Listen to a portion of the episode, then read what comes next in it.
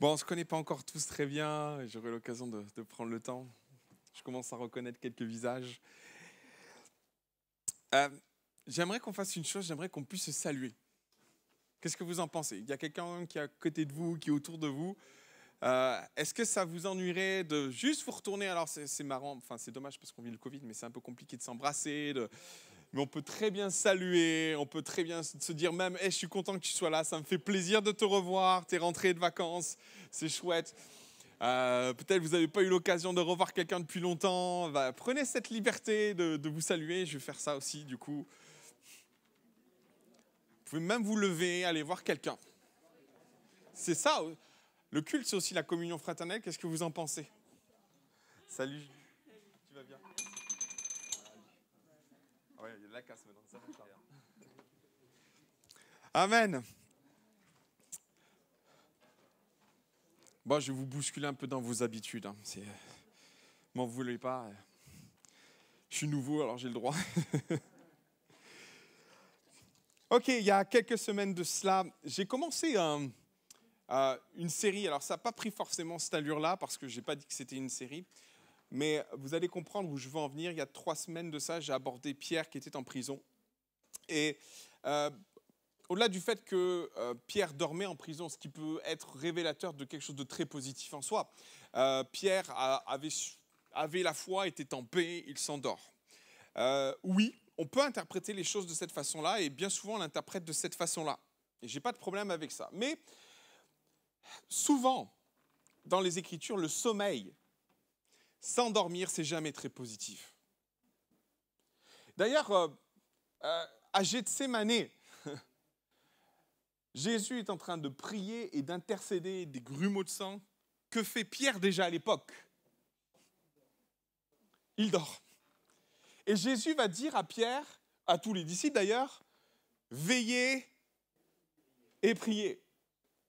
Et c'est d'autant plus gênant quelque part que Pierre dorme. Alors, il vit quelque chose sans doute. Moi, j'ai une chose que je demanderai à Pierre quand je le verrai au ciel. Qu'est-ce qui s'est passé? Parce que ça peut être interprété de plein de façons le fait qu'il dorme, dans le sens où euh, à Gethsemane, Pierre s'endort de tristesse avec les autres disciples, c'est ce qu'il est dit. Et euh, là, dans ce passage-là, je suis assez interpellé du fait que l'Église prie à côté. Elle intercède pour Pierre pendant toute la nuit et Pierre, que fait-il, lui Il dort. C'est un peu gênant quand même, quelque part. Et j'avais partagé le fait que, au-delà du, du, fait de son espérance, parce que Pierre vivait une forte espérance quant à son salut, quant à ce qu'il vivait, vivait, il avait, il y a quand même factuellement quelque chose qui me dérange, c'est qu'il a arrêté le combat en fait. Il aurait très bien pu, Pierre, prier pour se sortir vivant de cette histoire et dire Seigneur, après je comprends que Pierre était en, en pleine réflexion, il se préparait à mourir parce que Jésus lui a dit, souvenez-vous, dans Jean chapitre 21 ou 20, Jésus va lui dire, va lui signifier que avant, euh, quand tu étais jeune, euh, bah, tu faisais ce que tu voulais. Maintenant, bah, à la fin de ta vie, on te mènera où tu veux pas. Et la Bible, Jean précise que c'est Jésus précise ça à Pierre pour lui signifier par quelle mort il doit passer. Pierre est prévenu. Et à côté de ça, juste avant lui, Jacques meurt par l'épée. Alors on a tout un contexte qui peut-être amène Pierre à dire, bon, ben c'est mon tour. Et il est prêt. Ouais, ça c'est vrai, le téléphone. Pierre est prêt. Mais aussi ça dénote une forme de résignation quant à, à son projet terrestre. Il se prépare déjà dans l'au-delà. Aussi, il est résigné quant à son départ et il s'est fait à l'idée que demain il allait y passer. Beaucoup de choses m'amènent à penser ça. Sauf que ce n'est pas le plan de Dieu. L'ange va venir et quelque part, euh, l'intervention de l'ange m'a beaucoup interpellé parce que il va frapper Pierre. Lisez bien le texte. Il va frapper Pierre dans les côtes sur le côté là n'est pas l'endroit où on a envie d'être frappé quand on dort. Hein. Franchement. Mais moi, ça m'interpelle dans le sens où l'ange est en train de dire Qu'est-ce que tu fais? Oh C'est quoi le problème là, Pierre? Où es-tu? Que fais-tu? Hé, eh, eh, réveille-toi. Et notez la démarche de Pierre derrière. Jusqu'à ce qu'il sorte de prison, il pensait qu'il rêvait. Et une fois qu'il est sorti de prison, il se dit Ah ben non, finalement, oui, c'était pas un rêve, c'était pas un songe, je suis bien en train de sortir de prison. Pierre était déjà dans l'idée de partir, c'était déjà fait dans l'idée, il était résigné. On avait vu trois choses il était résigné, il était fatigué parce qu'il dort en effet. Et la troisième chose qu'on a vue, c'est qu'il était seul. Alors, dimanche dernier, on a vu la résignation au travers de ce que l'on peut vivre par moment dans nos vies, dans notre quotidien, au travers de ce que j'ai appelé la désespérance. Et c'est vrai que la désespérance est un ennemi de notre foi, la désespérance, et on fait le lien avec Hébreu chapitre 6, quand Paul dit euh, qu'à un moment donné, il, fait ce lien superbe entre l'espérance et celle d'une encre. L'espérance, c'est une encre pour notre âme. Contre notre désespérance, nous vivons la désespérance dans notre cœur, notre âme est ballottée, notre âme est, est, agitée, elle est amenée de droite à gauche, elle prend le risque à un moment donné, dans une période de désespérance dans nos vies, de nous échouer sur les, sur les rochers. Pour Pierre, ça a, été, ça a été le sommeil, mais nous avions vu pour Élie que ça a été tout autre. Quand Élie est ballotté parce que sa désespérance prend place dans son cœur, Élie lui demande la mort. Vous vous rappelez de ça? À Horeb, désespéré de voir Israël s'éloigner de Dieu, désespéré de tous les efforts qu'il a fait. Élie est dans cette posture-là, ballotté, son âme est ballottée parce qu'il vit la désespérance de, ce qu'il voit. Il dit à Dieu, hé, j'ai déployé le zèle j'ai fait tout ce que je pouvais, mais maintenant, Seigneur, reprends-moi. Il vit la désespérance. Et la désespérance est un piège pour nous. Et face à cette désespérance, Dieu le sait. Et ce qui est magnifique, c'est que Dieu va parler à Élie. Hein, vous vous rappelez? Dieu va s'adresser à Élie et il va lui parler de projection, il va lui parler de projet, il va lui montrer l'avenir, il va lui dire des tas de choses belles, magnifiques. On va les voir. Comme il nous parle à nous. Et j'avais terminé par ce texte, si ça veut bien s'afficher, où Dieu nous dit, parce qu'il nous parle à nous aussi, il nous dit, car je connais les projets que j'ai formés pour, pour nous, projets de paix et non de malheur, afin de vous donner un avenir et de l'espérance. Et je veux croire que Dieu a commencé à vous parler. Je veux croire que la désespérance ne, ne nous ancre pas dans, dans, une zone de fragilité spirituelle. Je veux croire que Dieu a un message d'espérance pour nous, pour nous amener à, à, passer cette étape, à passer ce cap, à aller plus loin et à vivre les projets de Dieu dans nos vies. Maintenant, je trouvais pertinent de, de regarder ce que Dieu va dire précisément à Élie. Vous voulez bien? On y retourne? Alors euh, voilà l'état d'esprit d'Élie. On est dans 1 roi chapitre 19, 14, nous sommes à Horeb, Élie est désespéré, il se plaint d'Israël et il introduit son, son, désespoir par cette phrase qu'il va dire plusieurs fois, ce, message qu'il va dire plusieurs fois. J'ai déployé mon zèle pour l'Éternel, le Dieu des armées, car les enfants d'Israël ont abandonné ton alliance, ils ont renversé tes hôtels, ils ont tué par l'épée tes prophètes, et je suis resté, moi, seul, et ils cherchent à m'ôter la vie maintenant. Alors, c'est bien de marquer ça pour comprendre dans quel état d'esprit Élie se trouve. Parce que si on ne comprend pas dans quel état d'esprit Élie se trouve, ben, la suite est, difficile à appréhender. Je dis ça pourquoi? Parce que Élie est fatigué, on l'a vu, on l'a vu, il est seul et il est désespéré. Et Dieu va parler à Élie. Il va faire ce que Jérémie chapitre 29 verset 11, il va lui donner des perspectives d'avenir et d'espérance. À vous de voir. Voilà ce que Dieu va dire à Élie. L'Éternel lui dit, va, reprends ton chemin par le désert jusqu'à Damas. Comment vous dire? Euh, Quand vous n'allez pas bien et qu'on vous dit, bah écoute, euh, reprends le désert, je ne sais pas. Moi, j'aurais prévu peut-être une oasis, un club med, un truc sympa, quoi un truc où je peux me reposer, où je peux euh, enfin, prendre du temps, eh, même retrouver avec hey, j'ai un super plan pour toi, il y a, un camp de, spirituel, tu vas te faire du bien, vas-y, monte.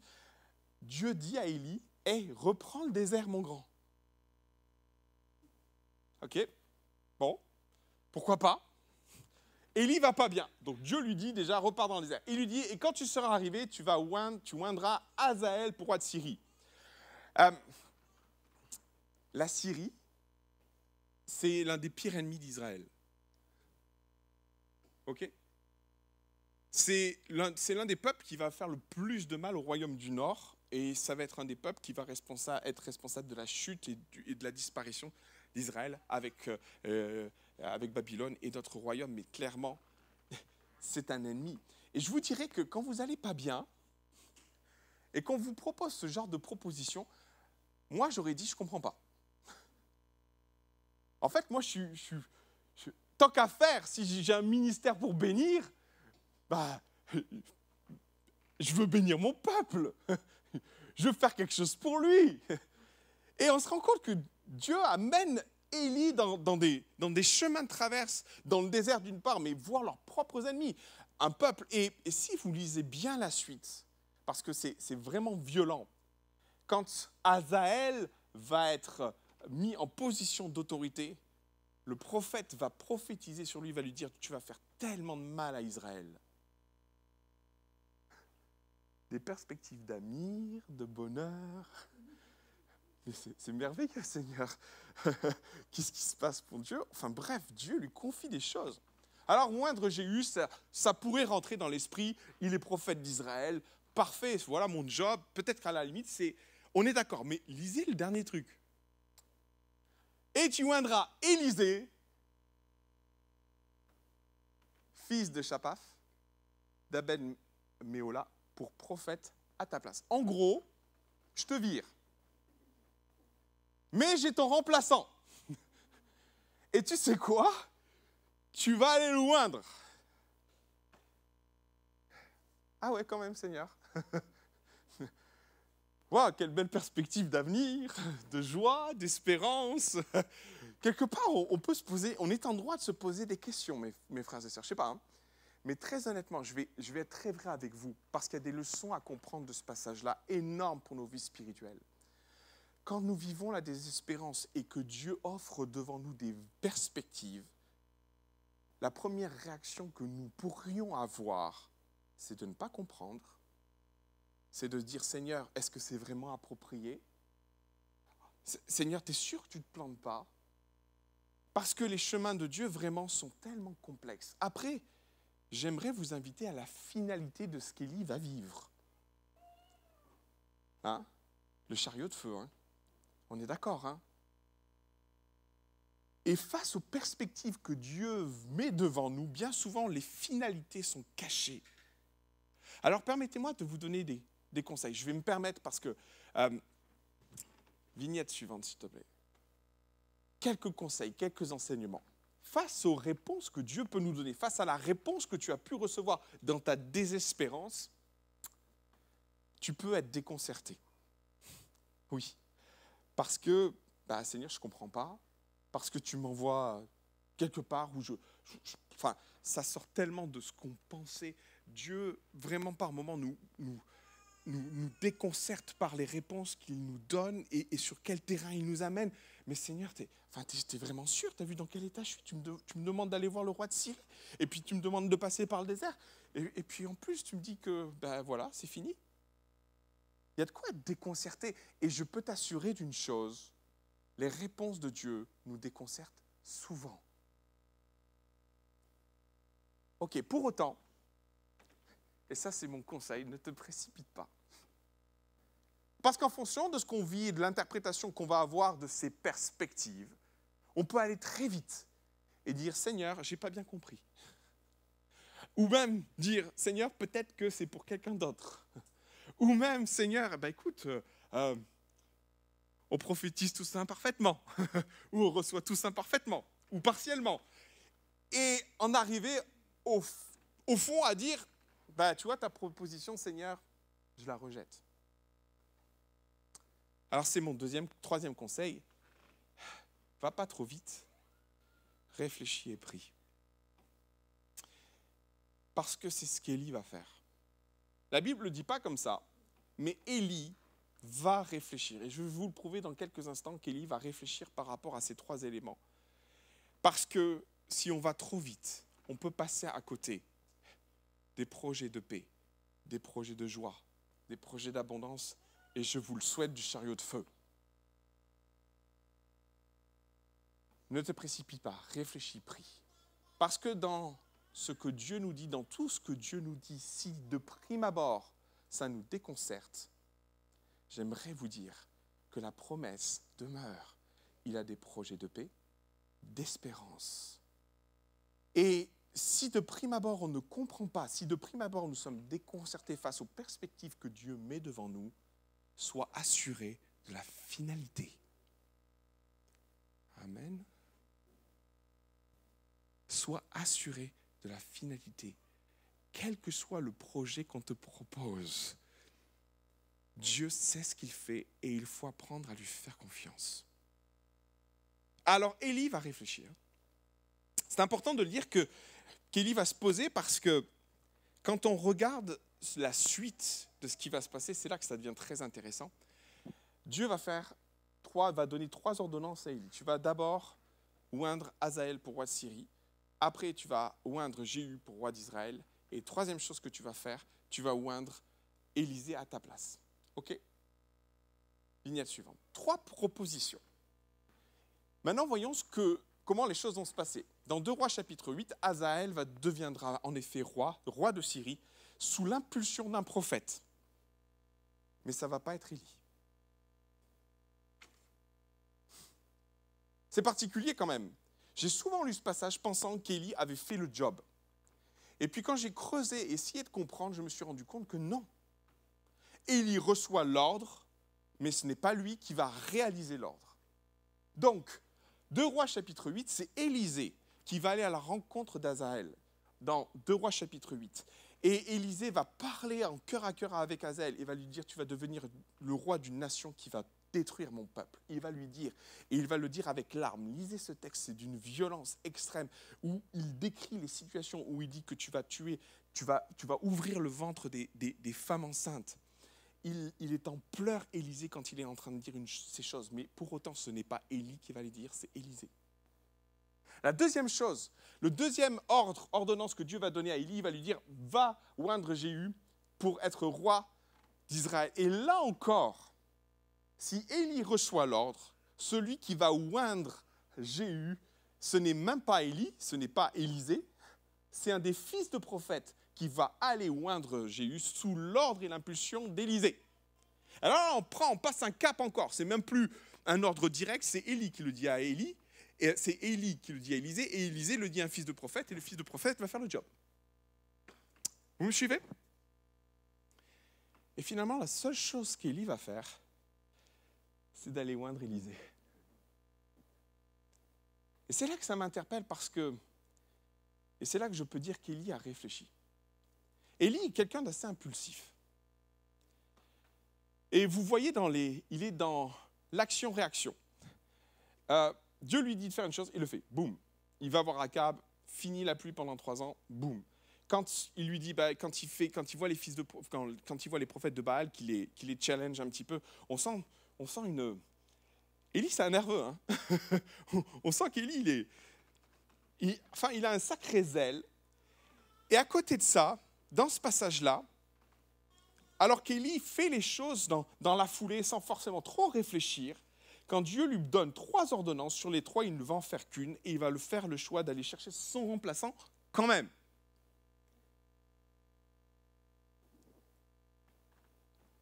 Permettez-moi de reprendre les propos d'Élie. À Horeb, un roi chapitre 19, 14. Il répondit, j'ai déployé mon zèle pour l'Éternel, le Dieu des armées, car les enfants d'Israël ont abandonné ton alliance, ils ont renversé tous et ils ont tué par l'épée des prophètes et je suis resté, moi, seul. Et il cherche à m'ôter la vie aujourd'hui. Que fait Élie à Horeb? Il fait un constat d'échec. Échec sur son ministère.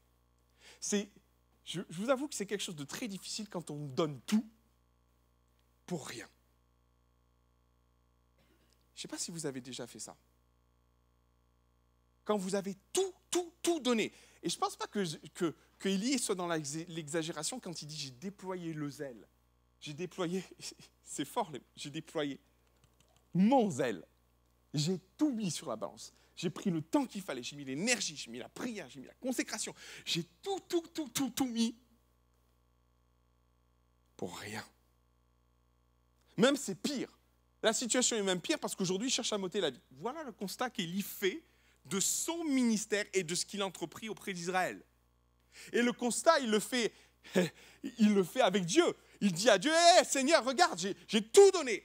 Et il fait un lien entre son échec, qu'on le veuille ou non, et sa solitude. Cette solitude qu'il mentionne trois fois. Il le mentionne dans ce texte, il le mentionne encore une fois, et une autre fois dans le texte, il dit par trois fois, je suis seul. Il fait un, lien, un constat d'échec, non seulement par rapport à, à ce qu'il a entrepris, et il parle de, de, cette solitude. Solitude qui, sans doute, quand il le dit, quand on parle de choses de cette façon-là, quand on mentionne les choses de cette façon-là, c'est que ça nous, ça nous pèse. C'est dur la solitude. Et sans doute qu'Élie, après tant d'années à servir Dieu, arrive à ce double constat, d'une part de son échec par rapport à ce qu'il a entrepris par rapport à Israël, avec tout le zèle qu'il a mis dedans, et aussi le, sentiment de, solitude qui devait le peser, lui peser tellement et tellement et tellement au point qu'il le dit à Dieu. Et quand on regarde le ministère d'Élie, on se rend compte que c'est une réalité. La première fois qu'il voit Akab, il est seul. Quand il va au, torrent de Kérit, il est seul. Quand il va affronter les prophètes de Baal, il est seul. Et enfin, quand il se retrouve à Horeb, il est encore seul. Et à un moment donné, cette solitude, elle finit par vous peser, elle finit par devenir euh, lancinante dans nos vies, elle finit par, nous écraser, elle finit par nous éloigner. Pour Pierre, ça l'a conduit à dormir. Pour Élie, ça lui a amené à dire hey, Je veux mourir. D'une façon ou d'une autre, la solitude dans la vie du chrétien est un piège. Et pour être vrai, le, le Covid a fait beaucoup de mal à l'Église parce qu'elle nous a distancés les uns des autres. Elle nous a éloignés les uns des autres. Je ne dis pas qu'il ne fallait pas le faire. Je dis juste que ce que nous avons vécu a brisé un élan de communion fraternelle qui a besoin urgemment d'être rétabli. Alors je vous avoue que je me pose des questions de comment on va faire, comment, qu'est-ce, qu'on peut faire, parce que le Covid est encore là. Mais une chose est sûre, je ne peux pas regarder la situation nous amener un peu plus à nous distancer les uns des autres. Ce n'est pas possible. Parce que la solitude peut être un danger qui peut nous faire dériver et nous amener à dormir, ou même chuter, ou abandonner la main de Dieu. Dans la vie d'Élie, ça a tellement été lourd que quand Dieu lui fait trois propositions, va oindre Azaël, va oindre Jéhu, va chercher ton successeur, des trois, il va aller choisir celui dont il avait le plus besoin. Hein? Ça s'appelle prioriser. Il va prioriser. Et vous savez, moi j'ai compris une chose avec Dieu, c'est que Dieu aime que nous réfléchissions. Il n'aime pas des gens qui, obéissent bêtes et méchants. C'est pas ce que Dieu veut. Et, Dieu va jamais reprocher à Élisée d'avoir fait les choses à sa sauce. Hein. Jamais. La preuve en est, c'est qu'il l'attend avec un chariot de feu. C'est le seul. Hein. À Jésus, lui, il, a, il a pris l'ascenseur céleste. Lui, quand même, il a eu droit à un chariot de feu. Et ce qui m'amène à dire que Dieu aime que nous réfléchissions. Et très honnêtement, quand Dieu lui fait les trois propositions, qui semblent quand même un peu bizarres, hein, je vous l'accorde, qui nous déconcertent peut-être de prime abord avec réflexion, Élie a dû se dire, il y a un bon plan là-dedans.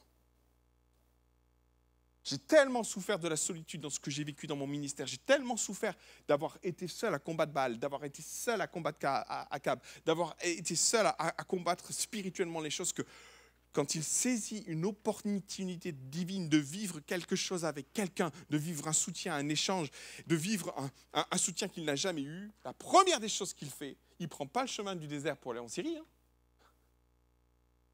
Il va chercher Élisée Il est tellement en souffrance qu'il va chercher Élisée.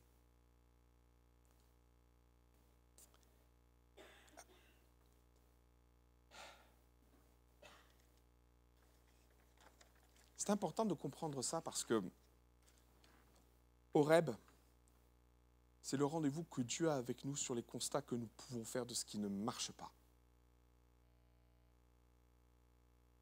Élie va faire ce constat dans son cœur, va comprendre qu'il a déployé, il a fait l'effort, et malgré toute la puissance qu'il a mis dedans, il a quand même échoué. Échoué dans ses attentes, dans ce qu'il voulait voir de la part de Dieu. Je ne crois pas que Dieu considère qu'Élie ait échoué, mais Élie considère lui qu'il a échoué. Et face à cet état de, de fait, de constat qu'il fait sur sa propre vie, sur son cheminement spirituel, sur ses propres échecs et sur ce qui ne va pas, va se glisser au milieu de ces nouvelles perspectives, ce qui ne va pas. Et bien souvent, Dieu nous attend en rêve pour nous montrer ce qui n'a pas fonctionné. Quand on analyse vite fait les choses, quand nous vivons l'échec, quand ça ne marche pas, on réfléchit, si on est bien spirituel, on dit Ah ben Seigneur, c'est parce que ce n'était pas ton plan. Pour Élie, c'est pas vrai. Il était dans le plan de Dieu.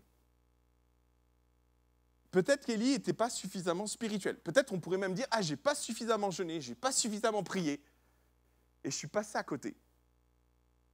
Je ne pense pas que c'était le problème d'Élie. On pourrait même se dire c'était un problème de compétence. Ben, j'étais pas assez bon. Ou finalement, j'ai visé trop haut et ce n'était pas à ma portée.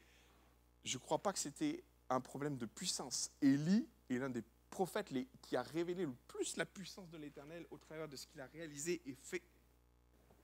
Alors si ce n'est pas un problème de plan de Dieu, si ce n'est pas un problème de consécration, ni un problème d'assez spirituel, si ce n'est pas non plus un problème de puissance ou de talent, par moment, c'est quelque chose qui est insignifiant. Et il faut se rendre à Horeb pour que le Saint-Esprit travaille nos cœurs et nous amène à comprendre que la faille est par moments, est par moments tellement discrète que par moments même on la néglige. Pour être vrai, la faille dans la vie d'Élie, c'est sa solitude.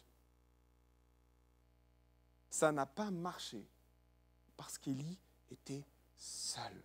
Sans doute qu'on pourrait ajouter tout un tas de paramètres à ça, mais tellement de choses m'amènent à dire qu'Élie, à la sortie d'Oreb, a compris quelle était la faille de ce qu'il a entrepris. Pourquoi ça ne fonctionne pas, pourquoi ça n'a pas marché. Ma prière, mon frère, ma soeur, c'est que face à tes échecs spirituels, quels qu'ils soient, tu te retrouves à Horeb, où Dieu t'offre de nouvelles perspectives, mais où Dieu t'offre de comprendre où ça n'a pas fonctionné. Parce que bien souvent, revivre un second échec, revivre quelque chose qu'on reproduit avec les mêmes erreurs, avec le même résultat, c'est suffisant pour nous tuer spirituellement. On s'en relève pas en général d'ailleurs. Et si je dois faire une prière, c'est que tu as un rendez-vous avec Horeb où Dieu t'offre de nouvelles perspectives, amène des projets de paix, des projets d'abondance, des projets pleins d'espérance. Je vais casser le pupitre, mais aussi des projets. C'est pas mon projet de casser le pupitre, on est d'accord. Mais aussi des projets dans lesquels Dieu te dit voilà ce qui n'a pas marché. Pour que tu vives le succès qui a avec pour que tu vives les projets de paix, d'espérance, tout ce que Dieu a prévu pour ta vie, tout ce que Dieu a mis en réserve, tout ce que Dieu a provisionné pour ta vie. Et, c'est dingue. Élie va arriver à Horeb, sachant précisément ce qui n'allait pas. Ah, j'ai fait tellement de choses, Seigneur. J'ai déployé le zèle. Mais là, tu vois, Seigneur, je suis tout seul.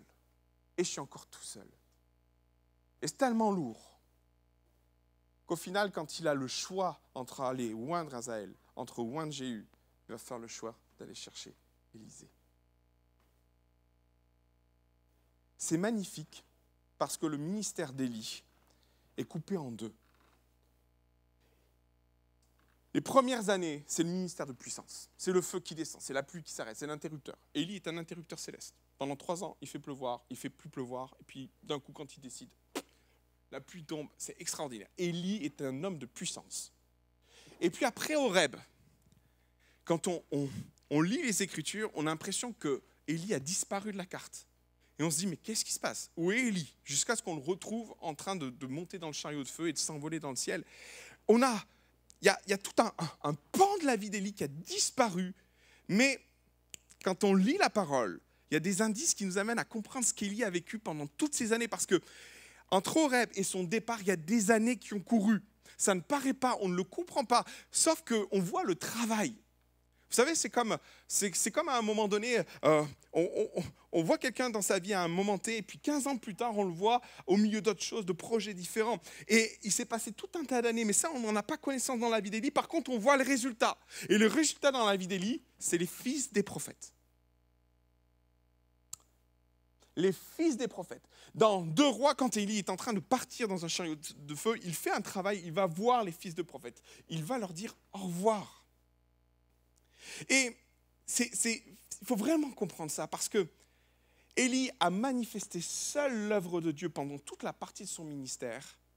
Et après Horeb, il va s'attacher à Élisée, il va travailler avec Élisée. Et avec Élisée, il va s'attacher à servir auprès des fils de prophètes, à les former, à les éduquer. Il va même monter des écoles de fils de prophètes pour les former. Élie, autant au début de son ministère, est un ministère de puissance, autant à la fin, il est un ministère de la parole. Ouais et on n'entend pratiquement plus parler d'Élie jusqu'à son départ. Mais une chose est certaine, c'est que si la puissance a son résultat, la parole a eu de bien meilleurs résultats. J'aime tellement dire ça. Élie a échoué seul et il va réussir accompagné. Élie va entreprendre plein de choses seul et il va échouer. Et quand il va commencer à travailler en équipe, c'est là qu'il va gagner.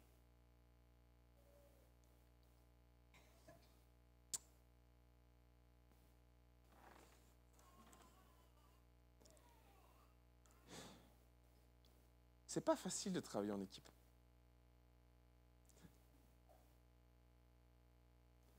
D'ailleurs, je comprends Élie. Parce qu'Élie veut aller vite. Non? Il veut voir le peuple retourner vers Dieu. Aussi, il manifeste, euh, une, il manifeste une puissance extraordinaire au travers des miracles qu'il va entreprendre, à travers le fait d'arrêter la pluie. Il va être nourri par des corbeaux au torrent de, de Kérit.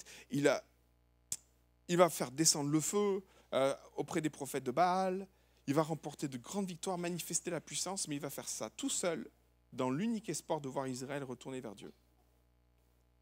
Et le constat va être l'échec. J'ai échoué, j'ai déployé le zèle de télé, ça n'a rien changé, ça n'a rien fait. Et derrière Élie prend le contre-pied de ça et décide de dire il faut, il y a quelque chose que je n'ai pas compris, il faut que je fonctionne différemment. Et Élie change de vitesse. Celui qui était fougueux, celui qui voulait voir les choses, se pose, prend le temps, va chercher Élisée, va former Élisée pendant des années. On ne le sait pas, mais on comprend qu'il va s'établir une grande complicité entre Élie et Élisée. Ça prend du temps. Former les fils des prophètes, ça a pris des années et des années. On voit le résultat, mais ce n'est pas de l'instantanéité. Et bien souvent, mes frères et sœurs, ce qui nous empêche de travailler en équipe, c'est parce qu'on va aller vite. C'est vrai, non? Le temps d'expliquer à la personne ce qu'elle doit faire, ben nous, on l'aurait fait en une demi-heure.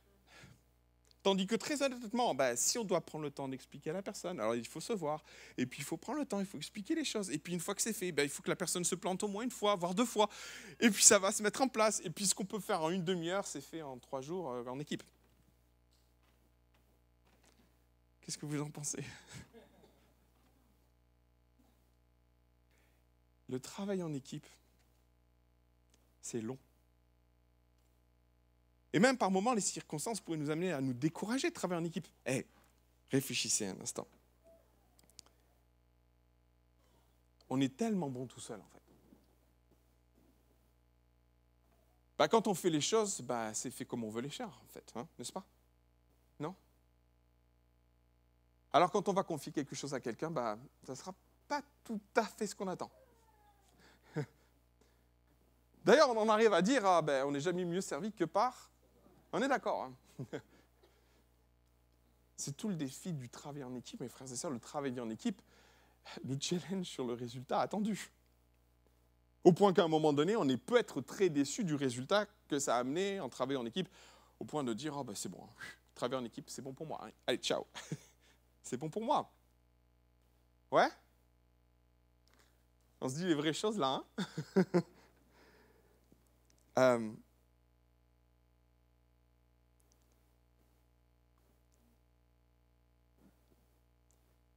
un dernier truc. Élisée, c'est le choix de Dieu. OK? Dieu n'a pas laissé le choix à Élie. Peut-être que même Élie aurait fait un choix complètement différent d'Élisée. Très honnêtement, quand on choisit, quand on a le choix de, de travailler qu'avec quelqu'un, soyez honnête. Vous aimeriez qu'on vous demande ce que vous en pensez. Qu'est-ce que tu en penses? Je vais mettre quelqu'un à tes côtés. Et là, vous dites à un moment donné, euh, bon, ben Seigneur, ok. Euh, et Élie est dans une posture de foi. Maintenant, j'aimerais vous dire une chose, ça n'a pas été facile entre Élie et Élisée, parce qu'ils sont très différents. Élisée est un agriculteur, Élie est un berger. OK? Et, à l'époque, être agriculteur, c'est une chose, être berger, c'en est une autre, mais c'est deux castes différentes. Ils n'ont pratiquement rien à voir. Élisée et Élie étaient habillés de peau de bête, c'était un, un, bourru, un rustre, un, ermite. Élisée, lui, sort d'une famille de riches, avec des bœufs, avec des propriétaires terriens. On est dans deux mondes complètement différents. Vous voyez ce que je veux dire? Je suis persuadé d'une chose, c'est qu'Élisée, ce n'était pas le choix de Dieu. Ce n'était pas le choix d'Élie. Élie aurait jamais choisi Élisée. Tellement ils sont différents, tellement ils n'ont rien à voir, tellement ils viennent de deux planètes différentes. Et très honnêtement, au plus on est différent culturellement, au plus il y a de chances que ça clash. Non? Et pour autant, Élisée est le choix de Dieu. Par le travail en équipe, c'est challengeant parce que. Alors, je parle du service dans l'église, mais je peux parler euh, sur ton lieu de travail. Je peux même parler de la personne que tu as épousée. Je disais ça tout à l'heure, par moments, on a l'impression d'avoir épousé un extraterrestre tellement l'autre vit sur une autre planète que la nôtre. Et on se dit, mais Seigneur, attends, il y a erreur de casting. Qu'est-ce qui s'est passé là, Seigneur, entre le moment où j'ai épousé cette personne, où je croyais qu'on avait tous les atomes crochus du monde, et puis là on finit par se rendre compte que, bah, mais, mais quitter Qu'est-ce qui se passe?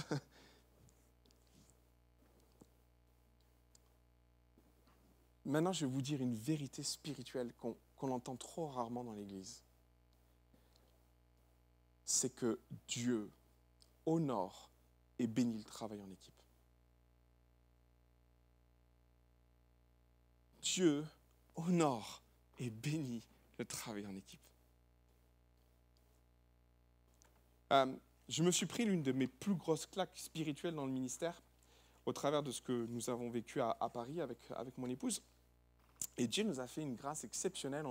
On, est arrivé, euh, on s'occupait d'un gros groupe de jeunes adultes, et puis Dieu nous a bénis. On a multiplié par deux nos auditoires. On est arrivé jusqu'à 300 jeunes adultes. C'est beau, 300 jeunes adultes. On en a été arrivé à faire deux cultes, tellement c'était plein de jeunes adultes. On faisait deux cultes de jeunes adultes. Dieu nous a bénis, bénis, bénis, bénis. Et je travaillais avec une équipe à l'époque. Et euh, L'équipe qui était la plus proche de moi, c'était l'équipe de la louange, parce que les cultes, c'était important. Et on travaillait en, collaboration étroite avec l'équipe de la louange. Et, euh, et, et, plusieurs fois, mon leader de louange m'a dit, Pierre, il faut que tu me fasses confiance. J'ai dit, OK, je te fais confiance. Et puis, plusieurs fois, mon leader de louange a décidé de commencer le culte avec une flûte de pan.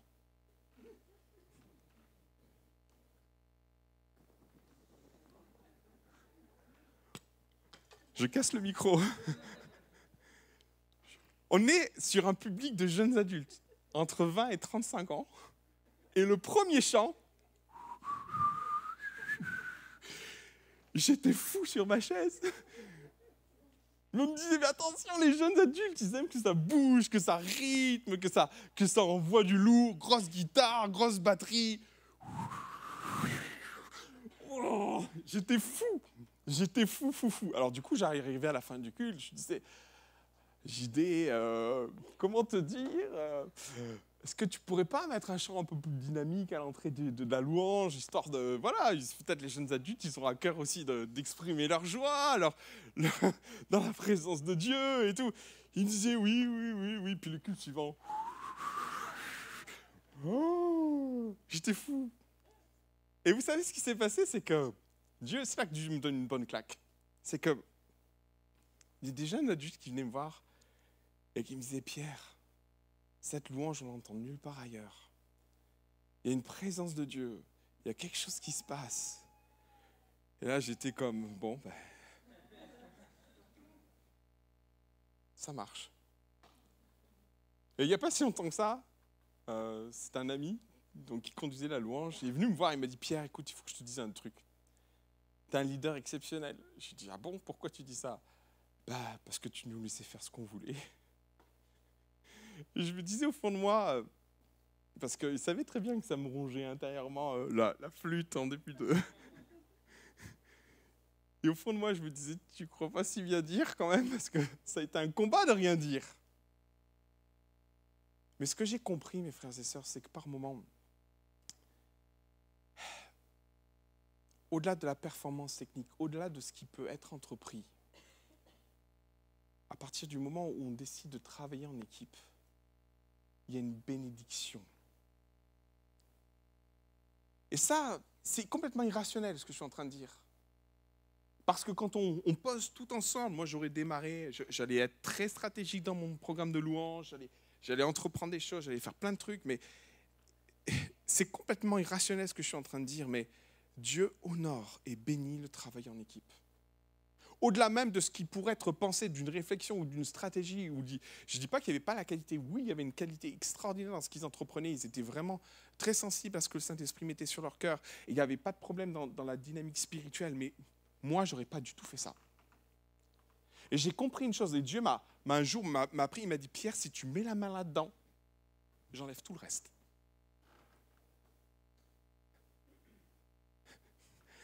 Si tu mets la main là-dedans, si tu décides de, reprendre le truc là, j'enlève tout le reste. Parce que tu passes à côté du petit machin qui fait que la bénédiction vient. Vous savez le rendez-vous que Dieu a avec nous pour nous dire quels détails nous échappent. Et par moments, ça prend des choses comme ça. Ce n'est pas un problème de spiritualité, ce n'est pas un problème de foi, ce n'est même pas un problème de consécration, ce n'est pas un problème de puissance. C'est juste que Dieu décide de bénir dans le travail de l'équipe. C'est juste que Dieu décide de dire, il y, a complètement, quelque chose de complètement irrationnel dans ce que je suis en train de dire. Mais je suis convaincu d'une chose. C'est parce qu'on fait le choix de, de, se confronter à cette réalité, des choix des uns et des autres, de travailler en équipe avec tout ce que ça comporte, avec les difficultés, avec la lenteur que ça amène, avec les problématiques de compréhension, avec le travail de communication qu'on met en place. Dieu dit, je bénis ça. Je le bénis. Et Élie l'a compris. Après des années de ministère tout seul, il a dit, plus jamais seul. Je prends Élisée avec moi. Très bien. On forme des fils de prophètes.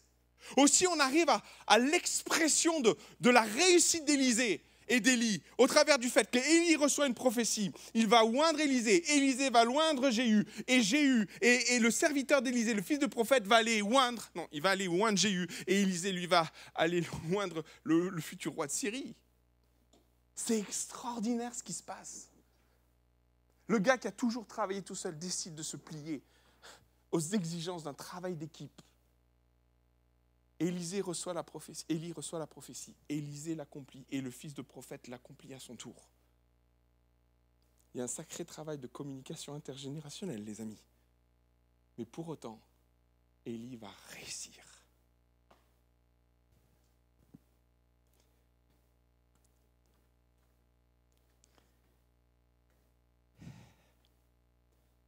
Je voudrais nous encourager à travailler en équipe. Et pas pour euh, les oppositions qu'on pourrait rencontrer, les difficultés, il y en aura, parce qu'il y a des Élis, il y a des Élysées. Et les différences sont tellement marquantes entre les deux ministères. Élie, c'est Jean-Baptiste. Hein. Race de vipère, euh, repentez-vous. Et vous vous rendrez compte que tout aussi différents qu'ils étaient avec Élisée, ils ont réussi à travailler, œuvrer ensemble produire quelque chose qui a du résultat. Et quand vous regardez le ministère d'Élysée, c'est Jésus qui prend soin de, des fils de prophètes, qui font gourde sur gourde, qui mettent des coloquintes, qui, euh, font tomber le fer dans l'eau. Pas sûr qu'Élie avait la patience d'Élysée. Pour autant de ces deux-là, Dieu va faire émerger d'Israël ce que Élie n'a pas pu faire tout seul. Il va mettre une profondeur dans le pays d'Israël. Et Dieu va prophétiser d'ailleurs à ce sujet-là. On peut voir ça de, plusieurs façons. Quand il, va dire à, Élie, je, laisserai en Israël. Vous connaissez ce passage dans la prophétie et dans ce que Dieu va dire à, à son serviteur? Je vais essayer de vous le retrouver. Là, j'improvise. voilà, j'y suis.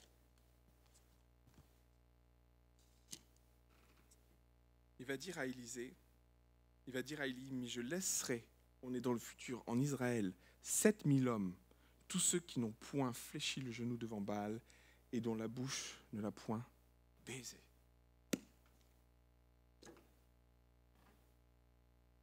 Voilà le travail d'Élie alors qu'il est seul, il y a une œuvre profonde qui a commencé à s'entreprendre au sein du peuple d'Israël qui m'amène à dire qu'Élie a échoué seul, mais il va réussir à accompagner. Parce que Dieu honore et bénit le travail d'équipe. Amen. Je voudrais prendre un temps avec vous pour prier. Vous voulez bien?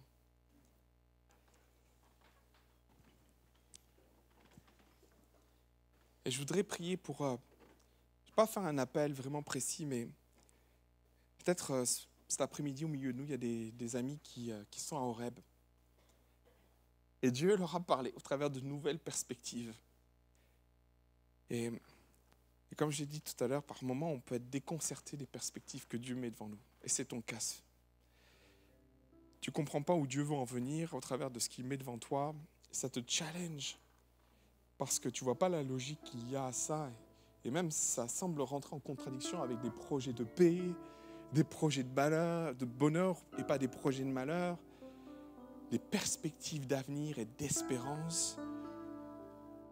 Et Seigneur, tu as mis devant moi des projets que je ne comprends pas, dont je ne vois pas le sens et la portée dans ma vie. Et cet après-midi, je voudrais t'encourager à faire confiance à Dieu. Je voudrais t'encourager à faire confiance à Dieu. La deuxième chose que j'aimerais partager avec toi, c'est l'idée de travailler en équipe. C'est un défi parce que travail en équipe, par moments, nous, challenge aussi, tant par les personnes avec qui nous sommes, de par les difficultés que nous rencontrons, l'urgence d'avancer. Il y a tellement de choses qui nous amènent à, passer à côté du travail d'équipe. Et je voudrais parler à ton cœur en, te disant et en martelant sur ton cœur en te disant que Dieu honore et bénit le travail en équipe. Et si peut-être tu as vécu l'échec dans certains domaines de ta vie, c'est parce que peut-être tu n'as pas fait de, du travail en équipe ta priorité. Élie, à la sortie de Horeb, va faire du travail en équipe sa priorité. Après avoir fait tomber le feu du ciel, après avoir arrêté la pluie, l'unique priorité qui, qui était dans son esprit, c'était pas d'aller loindre Jéhu, c'était pas d'aller loindre l'autre roi, mais c'était d'aller chercher Élisée à ses côtés. Et la troisième chose que je voudrais mentionner dans ton cœur et dans ta vie cet après-midi, c'est le fait que Dieu nous attend à Horeb pour nous parler de ce qui ne marche pas. Et ça ne marche pas. Et peut-être ça t'a parlé vis-à-vis du travail en commun, de la solitude, mais peut-être c'est bien autre chose. Et tu t'es remis tellement en question dans ce que tu as reçu de la part de Dieu par rapport à cette direction, par rapport à ta consécration, par rapport à ta prière, par rapport... Il y a tellement de choses qui font qu'à un moment donné, euh, tu es venu argumenter avec Dieu sur, pour, sur les raisons pour lesquelles ça, ça n'a pas marché. Et Dieu nous, amène dans, un tout autre terrain. Il nous dit, mais c'est pas ta consécration, c'est pas ta foi, c'est pas non plus la question du plan de Dieu. Ça, non, non, non, non, non, non, tu fais fausse route il y a un point d'achoppement, une bascule spirituelle qui a besoin d'être révélée par le Saint-Esprit dans ton cœur. Et le ça ne marche pas à miner ta vie, ça ne fonctionne pas, ça a miné ta vie, ta vie spirituelle, tout ce que tu as entrepris jusqu'à présent. Et il y a une espèce d'appréhension qui s'est installée en toi. Et Dieu veut te dire, c'est fini ça. C'est fini. Parce que je vais parler à ton cœur. Et parce que je vais révéler le point de bascule dans ta vie.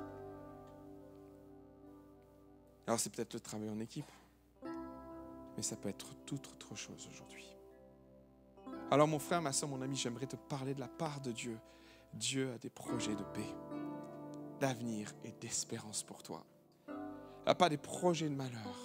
Il t'a donné rendez-vous au Reb pour que tu comprennes ce qui n'a pas fonctionné, pour comprendre ce qui n'a pas marché, pour changer la donne, faire les bons choix, réfléchir, se poser, prier, embarquer dans un projet, mais peut-être différemment, moins d'impulsivité, juste réfléchir et entreprendre les choses comme il faut les entreprendre, faire comme Élie, faire le, le choix de ce qui est nécessaire pour vivre la réussite, entreprendre les projets comme tu veux que nous les entreprenions, parce que c'est peut-être le travail en équipe. Toi, Seigneur, tu honores et bénis le travail en équipe. Je prie pour la vie de mes frères et sœurs qui sont confrontés peut-être à un Élysée sur leur terrain de travail, à un Élysée sur leur champ missionnaire, sur leur service dans l'Église. Quelqu'un qui est tellement différent de nous. Oh Seigneur, tu me challenges avec cette personne. Je prie mon Dieu que de cette, de cette union dans le service émergent des bénédictions inattendues. Merci mon Jésus parce que tu parles à nos cœurs encore aujourd'hui. Que ton nom soit loué et béni Jésus. Amen et Amen.